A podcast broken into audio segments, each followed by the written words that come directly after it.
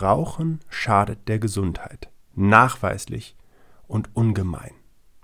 Wenn das die einzige Erkenntnis der heutigen Podcast-Folge ist, dann berichte ich dir nicht viel Neues.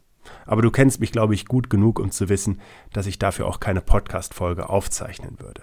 Nein, die Erkenntnisse machen jetzt richtig, richtig viel Mut. Entweder, weil du selber vielleicht endlich diese blöden Glimmstängel zur Seite legen möchtest, oder weil du einen Menschen kennst, dem du wünschen würdest, dass er den Absprung oder sie den Absprung schafft, dann kannst du diese Podcast-Folge empfehlen, denn sie enthält die Erkenntnisse einer hochspannenden und sehr beeindruckenden Übersichtsarbeit. Also unbedingt dranbleiben.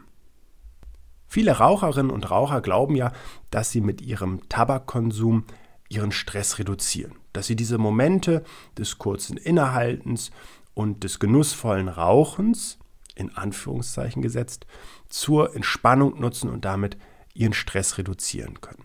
Das führt zwangsläufig natürlich auch bei Menschen, die diese Annahme haben, dazu, dass sie sich schwerer damit tun, das Rauchen aufzugeben, weil sie jetzt glauben, dass ihr Stress zunimmt, dass sie möglicherweise auch darüber psychische Krankheiten entwickeln können oder möglicherweise diese verstärken können, dass sie zu irgendwelchen Ersatzbefriedigungen greifen, die dann auch nicht unbedingt gesundheitsförderlich sind. Allerdings ist, und dazu kommt jetzt eine Übersichtsarbeit, also eine Meta-Analyse, von der ich ja immer wieder auch sage, sie sind sehr wichtig, weil sie kleine Erkenntnisse vieler Studien so zusammenfassen und so begutachten, dass man dann auch daraus eine große Erkenntnis gewinnen kann.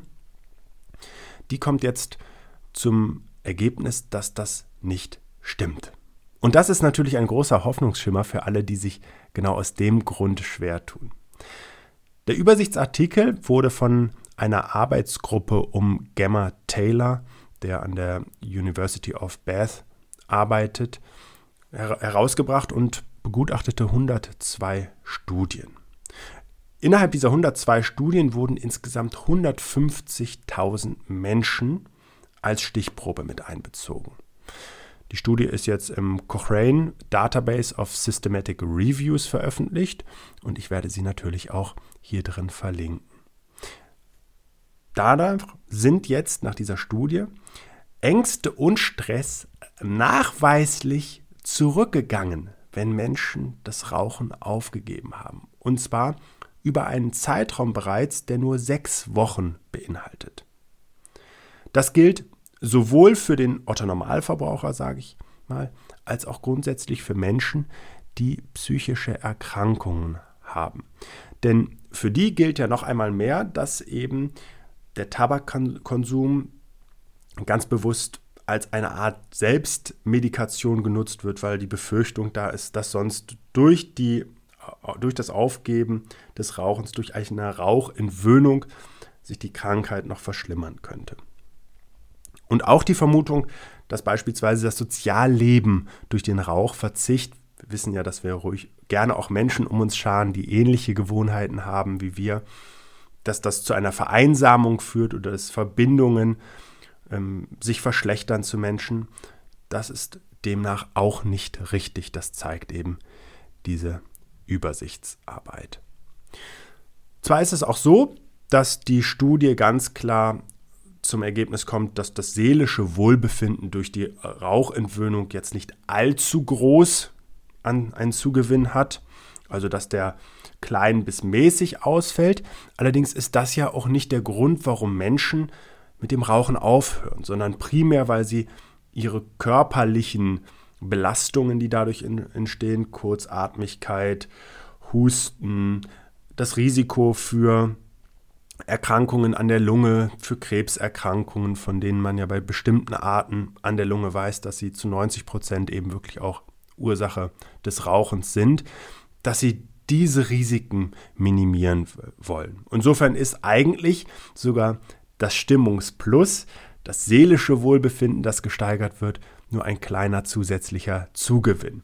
Viel größer ist ja die Befürchtung, dass das negativen Einfluss auf unser seelisches Wohlbefinden hat. Und nochmal, das ist einfach nicht richtig. Und deswegen finde ich das so wichtig. Entweder du profitierst gerade von dieser Erkenntnis ganz persönlich oder ich möchte dich unbedingt bitten, diesen Podcast jemandem zu empfehlen, der, den du gerne hast, von, von dem du dir wünschst, dass er damit aufhört, weil du einfach möchtest, dass er möglichst lange gesund bleibt und davon wegkommt. Insofern also eine schöne Erkenntnis für uns alle an der Stelle.